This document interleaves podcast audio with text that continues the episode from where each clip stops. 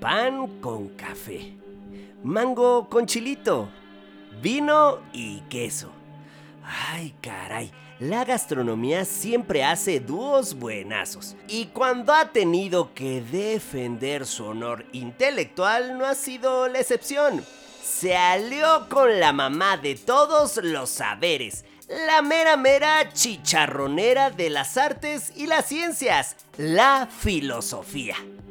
Para conocer más en torno a este sabroso romance, hablaremos con una golosilla en filosofía y pensadora culinaria. La sabrosona. El podcast de Mariano Sandoval. De la cocina a tu bocina.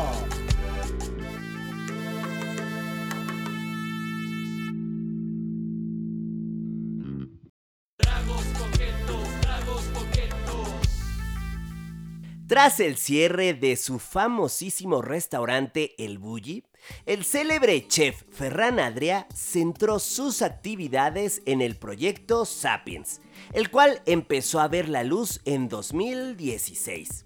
Él mismo lo describe como una metodología, mm, un proceso que podemos seguir para salir de la maldita inercia que nos impide innovar. Además, el loquillo de Ferran afirma que tal sistema aplica a cualquier área e incluso a nuestra propia vida. Y les confieso, queridos Sabrolivers, que cuando me enteré de esto, luego, luego me vino a la mente la materia de filosofía de la universidad, donde descubrí que la gastronomía también es una manera de pensar la vida. Ajijo, ya me ando poniendo bien intelectual y nostálgico.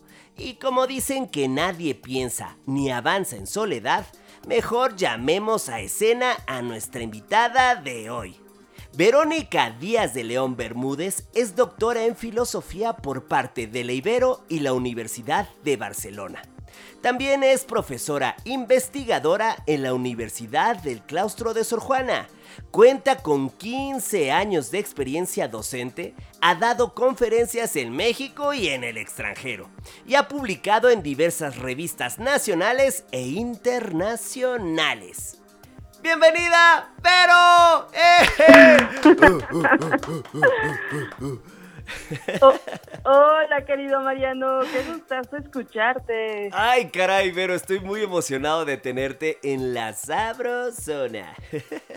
¡Uh! emoción compartida. Caray, no, bueno, pues mira, para esta sesuda plática, te hemos preparado que sus cazuelas, no una, varias de tacos de guisados. Bien, sácale punta. Estaba tan emocionado que aquí con Millón le corrimos sabroso y te preparamos no una, sino un surtido rico de sus guisados. Para que te eches tu taco. Entonces, por favor, acomódateme bien, ponte cómoda, porque vamos a entrarle sabroso. ¿Te late? Claro que sí, oye, cuánto consentimiento, gracias. Es que te lo mereces, te lo mereces. Pero, a, ver, mi Vero, empecemos con. A ver, ¿qué te parece un taquito de chicharrón en salsa verde? Ay, qué delicia, sí. No es por nada, pero está bien bueno, ¿eh? Porque acá entre Brodis, dinos qué es la filosofía y cómo es que coincide con la gastronomía. Oye, esa salsa verde está súper picosa. ¿Qué ya pregunta? Sabes, andaba bien enojado, pero ya se me fue. Pues mira, es una pregunta monumental, pero sin duda se debe enfrentar eh, porque siempre debemos tener en claro que una visión tan importante como lo es la filosofía, pues se debe definir, aunque sea en términos muy concretos, ¿no? Y en ese sentido, yo me, yo me quiero atrever contigo a decir que la filosofía es una, es una manera de entender la vida, ¿no? Ahora, hay muchas maneras de entender la vida, lo puedes encontrar en la religión, lo puedes encontrar en tus gustos personales, etcétera, pero ¿qué te daría de diferente a la filosofía? Pues yo te diría que la filosofía es una manera de entender la vida de manera crítica. ¿Y cómo se asume una postura crítica? Pues no a través de los juicios inmediatos, que a veces tendemos mucho a opinar de forma muy apresurada y la filosofía te dice, para, para, un poquito de reflexión, un poquito de calma date tu tiempo para dar una perspectiva un poco más detenida y entonces sí, ahí podríamos decir que la filosofía pues esta, es esta manera de emitir una perspectiva, no solamente considerando una sola versión, es tratando de entender otras perspectivas y también pues con mucha creatividad y con mucha audacia, porque la diferencia siempre suele ser audaz y en esto creo eh, que coincide mucho con tu segunda pregunta, ¿no? ¿Por qué coincide con la gastronomía? Porque la gastronomía ha sido justamente esta manera de apropiarse de algo tan cotidiano que es comer, pero hacerlo desde diferentes enfoques y a veces absolutamente innovadores. Entonces creo que por eso se llevan también la filosofía y la gastronomía. ¡Aplausos a la doctora! no puedo creerlo, me encantó. Una manera de entender la vida a través del juicio. No, bueno, bueno, ya imposible repetirlo como tú, pero me quedó clarísimo. A ver, mi Vero, para recrear lo anterior.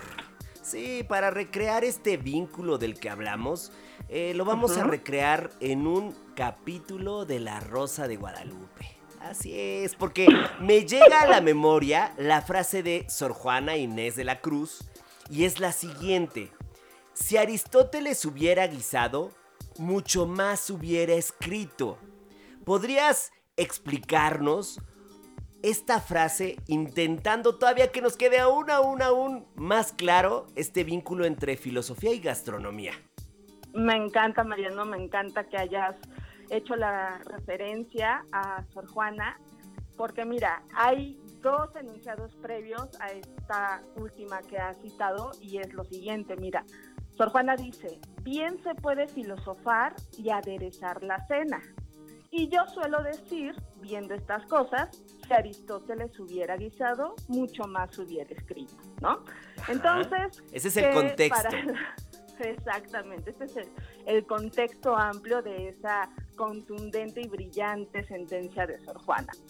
¿Qué quiere decir eh, la, monja Jerónima con esto? Bueno, en primera instancia, ella lo hace para defender su inteligencia en un contexto del siglo XVII donde era prohibido que las mujeres ingresaran a las universidades, era inimaginable que las mujeres tuvieran una actividad intelectual. Entonces, Sor Juana, pues aludiendo a las actividades habituales que se pensaba eran propias exclusiva de las mujeres, que era la cocina, ella dice, bueno, si este gran filósofo como lo fue Aristóteles se hubiera dedicado a guisar, su inteligencia hubiera brotado, ¿no? ¿Por qué? Porque justamente la cocina nos da esta forma de ampliar nuestros pensamientos y astutamente Sor Juana pues retoma el ejemplo del gran maestro Aristóteles para defender su propia actividad intelectual. ¿Por qué lo hago bajo este contexto tan amplio? Porque desafortunadamente creo que a veces a la gastronomía se le ha despreciado y solamente se le ha reconocido en un ámbito técnico, cuando tiene un escenario de intelectualidad importantísimo. Entonces, qué bueno que has hecho referencia a la musa Jerónima a través de que si Aristóteles hubiera guisado más, mucho más hubiera escrito, porque la cocina creo que con todos estos ejercicios de los procesos, de la selección de los ingredientes, de los sabores, a quienes nos dedicamos a la filosofía nos da una enorme lección de que las cosas para que salgan bien y sabrosas, pues llevan su tiempo, ¿no? Y creo que eso es parte de la esencia de la cocina. Ay, no, no, no, bueno, pues es que yo ya mi chicharrón en salsa verde me lo acabé. Así es que, mi Vero, ahora, ¿qué te parece uno de papas con longaniza o papas con chorizo, como quieras llamarle? ¿Te parece bien? Ay, delicioso, longaniza, longaniza.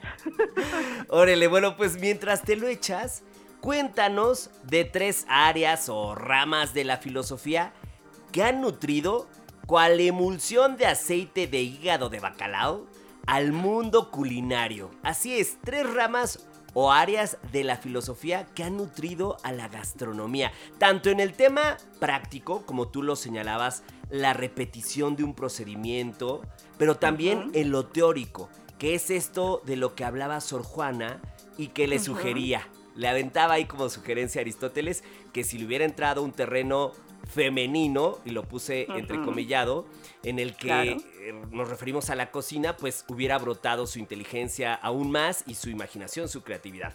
Entonces, esas tres, ¿te parece bien? Excelente, querido Mariano. Y es bien interesante que hayas hecho como esta alegoría de la nutrición con, con un sabor a veces muy desagradable como son estas emulsiones, porque a veces la, la filosofía desafortunadamente la pensamos de una forma incómoda, ¿no? Así como de, oye, eso está muy complicado y demás. Y creo que del lado eh, de quienes nos gusta mucho la filosofía, tenemos que, que dejar de lado esa perspectiva de, de, un sabor amargo, porque la filosofía es algo delicioso y por eso tu pregunta me encanta, porque mira, de estas tres ramas de la filosofía, yo la primera que te puedo eh, mencionar sería el empirismo, rápidamente Oh, definido. Número uno, empirismo. Ándale, Exacto, el empirismo. Me encanta tu conteo. Voy al estilo de la sabrosona. Oye, ¿y qué es eso del dime, empirismo? Pues mira, el empirismo, así dicho muy rápidamente, es esta perspectiva donde se basa primero en la sensibilidad para ya después construir conocimiento, ¿no? Mm, Y, y en este sentido se lleva también con la gastronomía, porque imagínate tú, si no tuviéramos eh, esta capacidad de reflexionar sobre nuestros sentidos o sobre nuestras percepciones, y solamente con el cuerpo tuviéramos que testificar algo que ocurre en la cocina. Eh, pienso en algo como, por ejemplo, cuando un sartén ya está caliente, pues si solamente tuvieras, ¿no? Esta parte del cuerpo de tocar la sartén, te das una quemadura tremenda. Pero no, Ah, ya. tienes la estrategia en gastronomía, ¿no? De poner un poquito de agua y ¿qué haces ahí? Escuchas, ¿no? El Entonces, ya sin tocarlo, te das cuenta que está caliente. Entonces, es, sientes con los oídos y no Oh. necesariamente con la mano. Sí, atiendes a la confirmación, al análisis de una temperatura alta de una manera muy cuidadosa. Exactamente. Entonces, empíricamente, sin meter la mano, pero a través del oído te das cuenta que tu sartén ya está listo para lo que vayas a cocinar. ¿no? No, Entonces, me quedó clarísimo, me encanta, me encanta. Sigamos. Número dos. Número dos, la ética. O sea, yo creo que aquí es irrenunciable decir que gastronomía y ética se llevan de manera extraordinaria. Y mira, hay una referencia eh, que tiene pues mucho arraigo, que es justamente el movimiento Slow, ¿no? Ah, sí. Con su consigna de alimentos buenos, limpios y justos, donde aquí se pugna pues justamente por tener conciencia de lo que estamos consumiendo. Entonces, ahí la conciencia no es solamente si te gusta o si está sabroso lo que estás consumiendo, sino si realmente se trata de productos que dignifican la labor de los campesinos, si se trata de un comercio local, etcétera, ¿no? Entonces, de ahí estás asumiendo una perspectiva ética sobre lo que estás comiendo. Mi Pero Vero, también, ajá. perdón, nada más para agregar y puntualizar, solo a través de ti tener una definición muy breve, recordar que es ética. Mira, también de forma muy, muy rápida, la ética es aquella que nos permite reflexionar sobre lo que hacemos y por qué lo hacemos, Eso, eso, eso. ¿no? ¿Ibas a compartir más sobre, sobre Slow Food? Eh, no, y justo creo que muchas gracias por solicitarme esta definición de ética de lo que hacemos y por qué lo ¿Por hacemos. qué lo hacemos? Ajá. Otro ejemplo que te podría dar es justamente pues un debate muy reciente que se está dando sobre las condiciones laborales de los gastrónomos, de los cocineros, ¿no? Eh, aquí sin afán de hacer una mala promoción de un lugar, se está hablando eh, de un restaurante muy famoso, el Puyol, y sobre cómo se trata a los empleados de cualquier categoría que tiene este restaurante y que particularmente los chefs han estado alzando la voz sobre lo que ahí ocurre, ¿no? Al grado de que Puyol pues ya sacó un comunicado sobre lo que ocurre en este restaurante. Pero mira, ¿qué te estoy tratando de decir con este ejemplo? Que ahí hay una reflexión de lo que ocurre en un Claro. restaurante y por qué ocurre. Sí. Y esta es una reflexión ética. Quedó muy claro, sí, claro. Cómo se conducen y por qué se conducen de esa forma. Exactamente, Oh. exactamente. Número 3.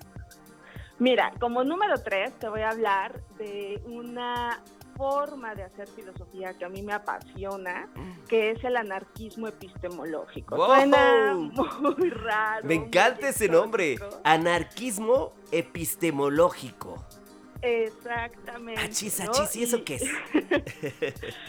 Y mira, eh, dicho dentro de la filosofía, el anarquismo epistemológico es una postura irreverente, es una postura disruptiva de cara a lo que habitualmente se dice que es verdadero, que es correcto o que es adecuado dentro de la filosofía. ¿No? Oh, y ya, entonces, me encanta. Paul Feyerabend, que fue el creador del anarquismo epistemológico, dijo, y a propósito de qué o bajo qué criterios estamos autorizando lo que sí es y no es filosofía, ¿no? Cuestionarnos. Por eso- Ajá. ¿Mandé? Cuestionarnos, ¿no? Exactamente, cuestionarnos lo establecido. Exacto. Y creo que en este punto la historia contemporánea de la gastronomía es absolutamente anarquista. Piensa tú en los cocineros de la historia contemporánea de la gastronomía que justamente han sido disruptores de la tradición gastronómica, Totalmente. ¿no? Eh, Adrià, el propio Santi Santa María, tú mismo, ¿no? Aquí no puedo dejar de hacer la mención de, de Mariano Sandoval como un Ah. anarquista epistemológico dentro de la gastronomía Bueno, porque nos presentas una forma de pensar la cocina que rompe con lo habitual que se había pensado que era. Entonces, ahí yo veo mucha cercanía con el anarquismo epistemológico. wow. Bueno, y Sabrolivers, yo les dije que le iban a amar. Le iban a amar y me encantó, Vero, tu sensibilidad. Porque exactamente esta plática, estos tragos coquetos, los pudimos haber acompañado de recetas más complejas, más sofisticadas, más, ya sabes, sácale punta. Pero justo apostamos por sus tacos de guisados, porque desde mi concepción, la historia, la filosofía puede ser tan divertida como un buen taco. Sin duda. Sí, Eso. sabrosísima además. Oye, oye, eh, maestra Vero, pero aquí está usted omitiendo la mención de la fenomenología. Sí, más concretamente eh, dicho como la fenomenología de la comida. Porque, Chavisa, Sabrolivers, ahí les va un chismecillo. Sí, sí, sí, sí, sí. La Vero fue mi maestra cuando estudié gastronomía en la universidad, en la Universidad del Claustro de Sor Juana. Y precisamente de esta materia que al principio suena como traba lenguas, lo voy a repetir nuevamente, fenomenología de la comida fue la titular. Así es que, ándale, Vero, háblanos de ella, porque fue ahí justo en donde yo me enamoré perdidamente de ti, de cada una de tus palabras y de tus pensamientos. Ay, querido Mariano, qué, qué recuerdo. ¿eh? sí. Pero a ver, tengo que, que abogar un poco por mi honor cronológico. Somos contemporáneos. O sí, sea, es- sí fui tu maestra, pero tenemos los mismos años. Totalmente, sí tengo que decirlo porque recuerden que yo pasé por la licenciatura de Derecho antes de pasar por la de Gastronomía. Entonces, sin duda. Vero y yo somos brodis. Brodis de Sí. nacimiento. Exactamente, entonces ya, un poquito más aliviada. más cómoda, más cómoda de tu INE. Sí, sí, sí, ya, justo ahorita que, que está aquí muy a la mano, dije, ay, Sí, madre mía. en ¿cuántos tiempos electorales. Exacto. pues mira, aquí te va. Efectivamente, fenomenología de la comida fue una materia que se impartió en ese programa de gastronomía que tú cursaste. Y es una materia fascinante porque creo que les permite a los estudiantes de gastronomía ampliar su perspectiva sobre lo que significa el vastísimo mundo coquinario, ¿no? La parte de la técnica es crucial, es fundamental, ¿no? Para decirse gastrónomo, pero la parte de pensar y de reflexionar también es esencial para un gastrónomo. Entonces, ¿qué hace la fenomenología de la comida? Es justamente situar a la comida como un objeto de reflexión. ¿Y qué Mm. significa esto? A mí me gusta eh, trasladarlo con el siguiente ejemplo. Cuando yo digo la palabra mango, ¿qué se te viene a la cabeza, querido mango? Eh, Mariana. ya, ya te di la respuesta ahí, ¿no? O sea, pues, Mira, no sé qué tengo, no sé qué tengo yo en la cabeza, pero lo que sí queda claro es que dentro de tu perspectiva, cuando piensas el mango, piensas el mí. Exactamente, digo, mango, pues Mariano, claro. Pero alguien podría decir, no, no, no, no, no, es esta parte, ¿no? Del cuchillo o de la sartén que te permite, ¿no? Manipular el utensilio. Y también eso es un mango. ¿no? Sí, Y, los, y, y, la, y ambas concepciones son acertadas, sin duda. pero no refieren a lo mismo. ¿Estás de acuerdo? Son términos equívocos, tienen diferentes acepciones, diferentes significados. Exactamente, y es la misma palabra. Entonces, ¿qué hace la fenomenología de la comida? Pues justamente te hace pensar más allá de lo que a la superficie o a la inmediatez se te puede concebir en torno a la comida, ¿vale?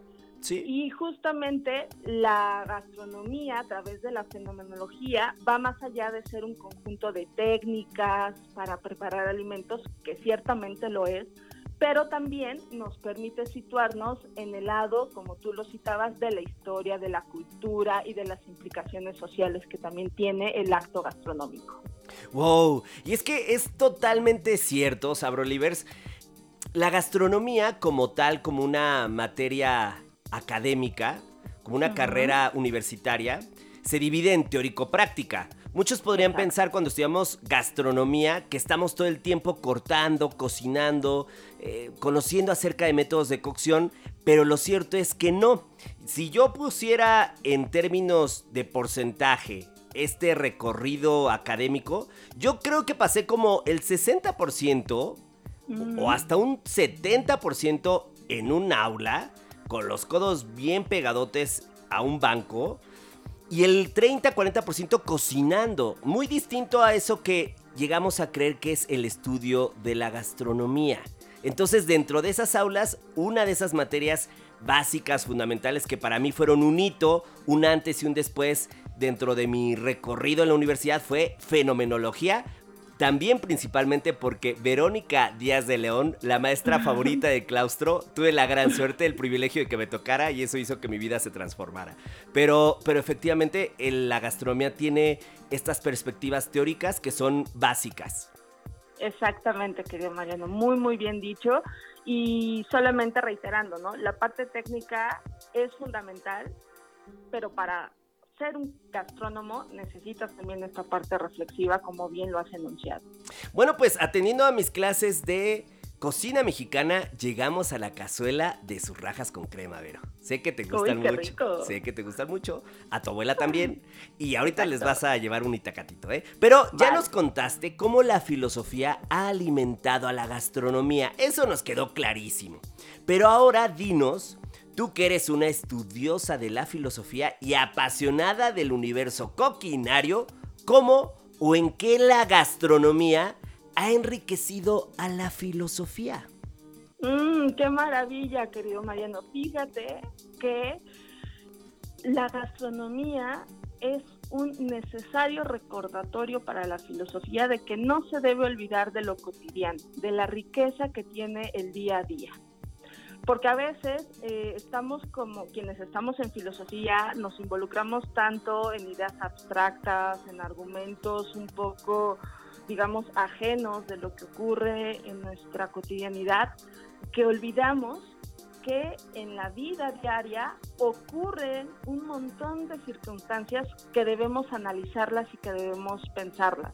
Entonces, en primera instancia yo te diría que la gastronomía alimenta la filosofía diciéndole, hey, no te olvides de lo que pasa al día porque ahí tienes un montón que reflexionar, porque si no luego nos vienen los golpes de realidad y quien se dedica a la filosofía pues puede hasta incluso enloquecer, ¿sabes? ¿Y por qué alimenta también desde esta perspectiva la gastronomía la filosofía? Porque la sensibilidad es una fuente de innovación y creatividad. Y si no tenemos en cuenta quienes nos dedicamos a la filosofía, repito, podemos generar ideas realmente complejas, pero que no otorgan sentido, ¿sabes? Y creo que ahí la filosofía estaría cometiendo un error garrafal y que la gastronomía, afortunadamente, cuando se le pega a la filosofía, le permite evitar esa distancia con lo que da sentido a la vida. Wow. ¿Sabes de qué me acordé? Me llevaste inmediatamente, a ver, Sabro Oliver, si ustedes coinciden conmigo. Pensé en el episodio en el que Felipe de Edimburgo está, su cabeza está totalmente concentrada en la conquista de la luna por parte del gobierno norteamericano. Y cree que ahí está la felicidad y está la clave de la vida. Pero una vez que conoce a estos astronautas y los ve tan terrenales, se da cuenta que en realidad la felicidad es mucho más inmediata. Eh, y me refiero a esta serie eh, conocidísima, The Crown. Eh, ¿te, parece lógica esta referencia, Vero? Claro, es que mira, la vida efectivamente está también llena de momentos excepcionales, pero ¿quién los 300 días del año tiene momentos excepcionales para decir la vida es, así. Sí, ¿cuántos, ¿cuántos han viajado? ¿Cuántos de nosotros hemos viajado al espacio?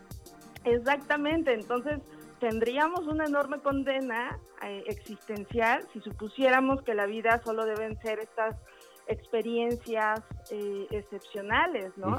De hecho, yo te diría, y, me encanta que hayas hecho esta mención, que sin, sin ser eh, superficial, pues las alegrías de la vida las tenemos desde que nos podemos despertar y nos damos plena conciencia de que estamos respirando, de que podemos ver, de que empezamos a oler, de que empezamos a percibir, ¿no?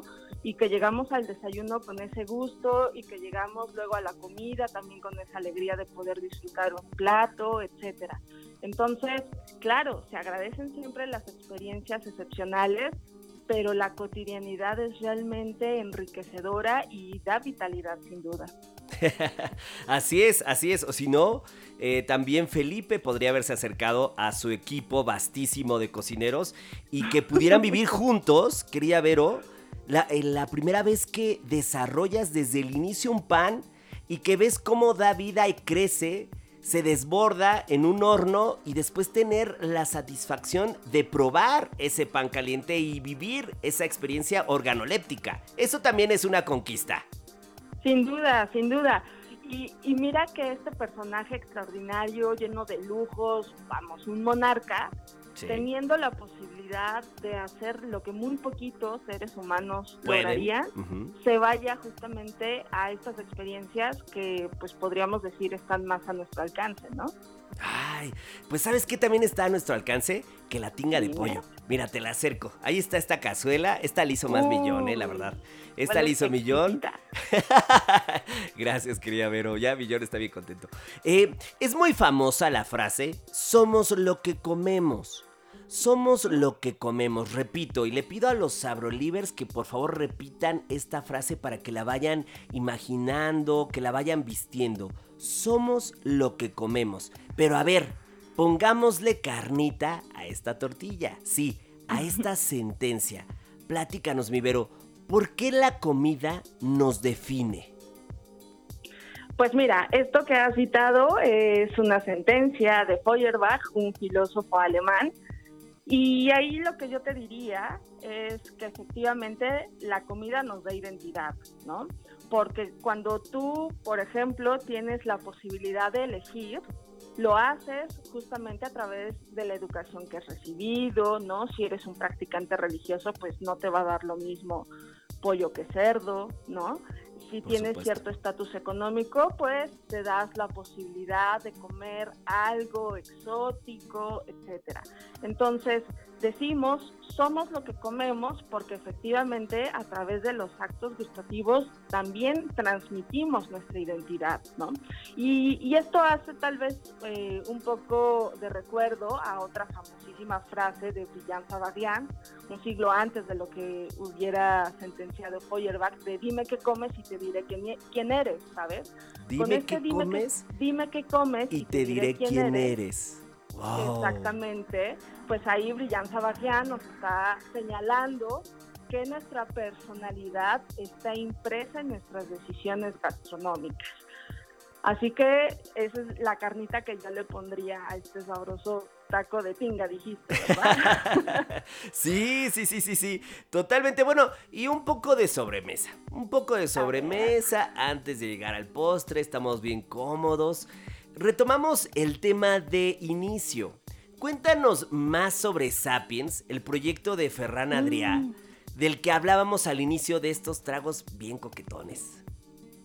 Mira, Sapiens es un proyectazo por parte de Ferran Adrià, pero además tiene un subtítulo espectacular. Es Sapiens, comprender para crear, ¿no? Imagínate oh. que un gastrónomo, un cocinero te diga que para hacer una creación gastronómica primero tienes que comprender, primero tienes que entender. Y creo que aquí hay un posicionamiento filosófico importante, porque eh, la generación espontánea, pues no es buena compañera ni en filosofía ni, en, la cocina, ni en, gastronomía, no, por supuesto que no. Eh, eh, entonces, claro, Sapiens es este proyecto de mm. Ferran Adrià que con siete pasos, momentos, emulando casi una receta de cocina o un proceso de intelección filosófica, nos dice que vamos nosotros construyendo nuestra innovación, ¿no? Y la vamos construyendo precisamente a través de la elección de lo que nos interesa, a través de la transformación, a través de la innovación, pero también a través de las tradiciones y de las herencias que hemos recibido. Entonces, eh, Sapiens es justamente esta receta filosófica o proceso gastronómico, como lo quieran ustedes. Desde donde quieras verlo. Exactamente, que nos permite precisamente ampliar nuestra creatividad. Me encantó. Wow. Y ahora sí, ahora sí hemos llegado al postre. Eh, ¿A su arrocito con leche o su flan? ¿Qué prefieres, mi Vero? Híjole, ahora que hiciste mención de mi abuela, arroz con leche porque es su favorito. Ah, perfecto, perfecto. Bueno, también le mandamos su itacatito. Eh, para cerrar este banquete de ideas, estoy seguro que los Livers se quedaron bien picadotes con este romance al estilo Jennifer López y Ben Affleck. Así que, para que siga creciendo este, ya sabes, esta ansia, este deseo de romance, gastronomía, filosofía, ¿nos podrías compartir tres recomendaciones de autores, libros, páginas de internet, ¿no? Sitios que le pueden dar alas a este romancillo, este crush? Ay, claro que sí. Mira, hay un montón de literatura que, ustedes pueden encontrar, pero te voy a compartir tres de mis favoritas. Sí. Eh, la primera de ellas es el libro Rapsodia Gourmet de la autora Muriel Barbery. Muriel Barbery es filósofa, pero también es una extraordinaria escritora. Ella se hizo famosa por la elegancia del erizo y después publicó Rapsodia Gourmet. Y en Rapsodia Gourmet, ahora que retomábamos un poco el tema de la felicidad a través de lo cotidiano, pues sin echarles a perder la, la novela, ella narra justamente como un sibarita, ¿no? Un personaje dedicado a la gastronomía desde la parte más gourmet, más sofisticada, pues está en sus últimos momentos de vida y empieza a recordar justamente cuáles son esas experiencias gastronómicas que le dieron sentido a su existencia. ¡No! Entonces, sí, es, un, cosa tan maravillosa. Deleite, es un deleite Rapsodia Gourmet, así que sería esa mi primera recomendación. La segunda. Pues, número dos. la número dos. Mira, haciendo también un poco la referencia a la rama de la filosofía que enriquece la gastronomía, que es la ética, pues Anthony Bourdain publicó En Crudo. En Crudo es un libro autobiográfico donde él nos va narrando eh, cómo eh, efectivamente su fama como chef, como cocinero, le trajo experiencias extraordinarias, pero también muchos tormentos, ¿no? Entonces, creo que es un libro importantísimo porque habla desde su momento de elección en el Instituto Culinario hasta ya su fama con su programa de televisión sin reservas y lo que esto ocasionó para bien y para mal. Así que yo creo que quienes están muy involucrados en el ámbito profesional de la gastronomía, les vendría fundamental acercarse a las ideas de Anthony Bourdain en, en su libro En Crudo. Oh, que por cierto, chavos, estaba leyendo que saldrá un nuevo, una nueva película sobre Anthony Bourdain Mm. y se detiene en las contribuciones de este enorme chef, caray. Eh, Claro, En crudo es básico, un básico. Ujú, exactamente. Y por último, Así- número 3. En el número 3, pues mira, aquí voy a hacer 3.1 y 3.2. Tengo dos Me encanta, sí, sí, más. El primero de ellos sigue siendo un libro, la autora es Caroline Kosmeyer y el libro es El sentido del gusto, comida, estética y filosofía, ¿no? Entonces aquí Caroline eh, aborda justamente todos los mosaicos reflexivos que tiene el acto de comer, desde el deseo, la gula, los sentidos, hasta ahí uno que otro chisme filosófico, ¿no? Que, que les puede entretener bastante. Y mi otra recomendación, porque creo que aquí sí es importante, dado que compartimos alma mater de formación. Tú estudiaste gastronomía en el claustro, yo estudié filosofía, en el claustro, exacto.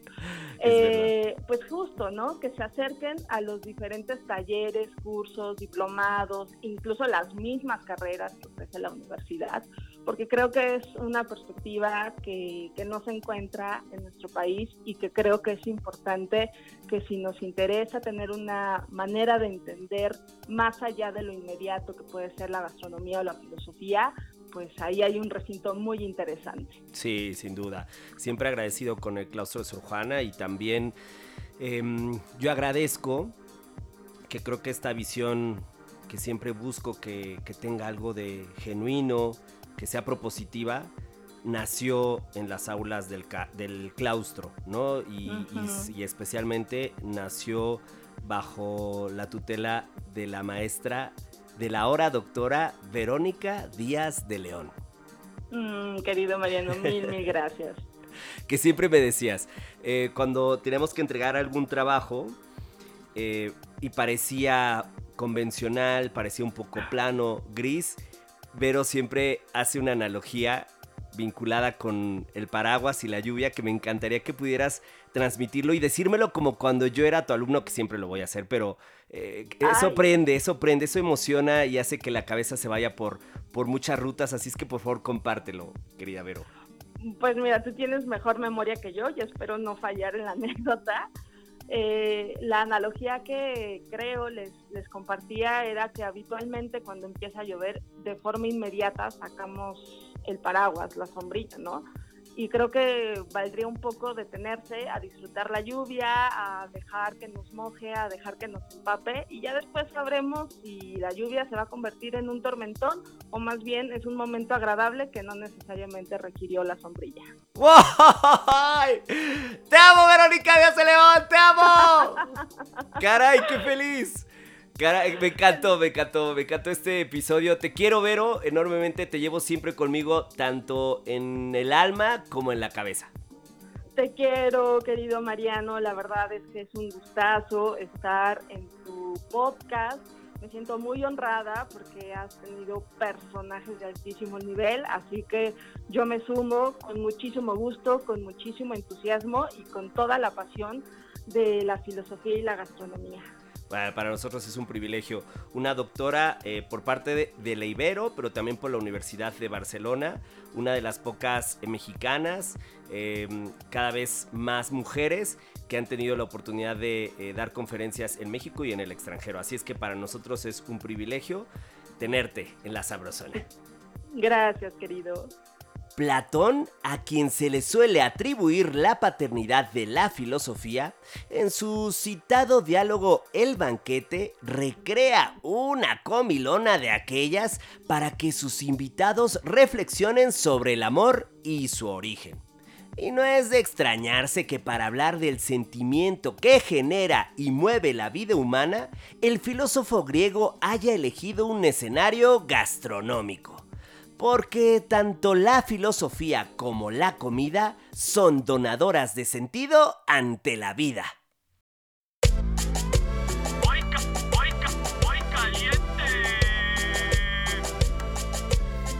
La Sabrosona presenta Jericayas, directo a una cacerola desde la Vía Láctea Leche.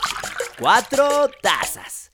Como diría Celia, azúcar. Una taza.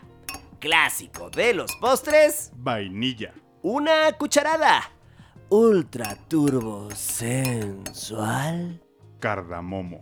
Una cucharadita. Eres piel canela. Canela. Una pieza. Préndele al calorcito y cocina hasta que suelte hervor. Mientras tanto, en Ciudad Gótica, claro, en un tazón, pegamento del sabrosón. Huevo.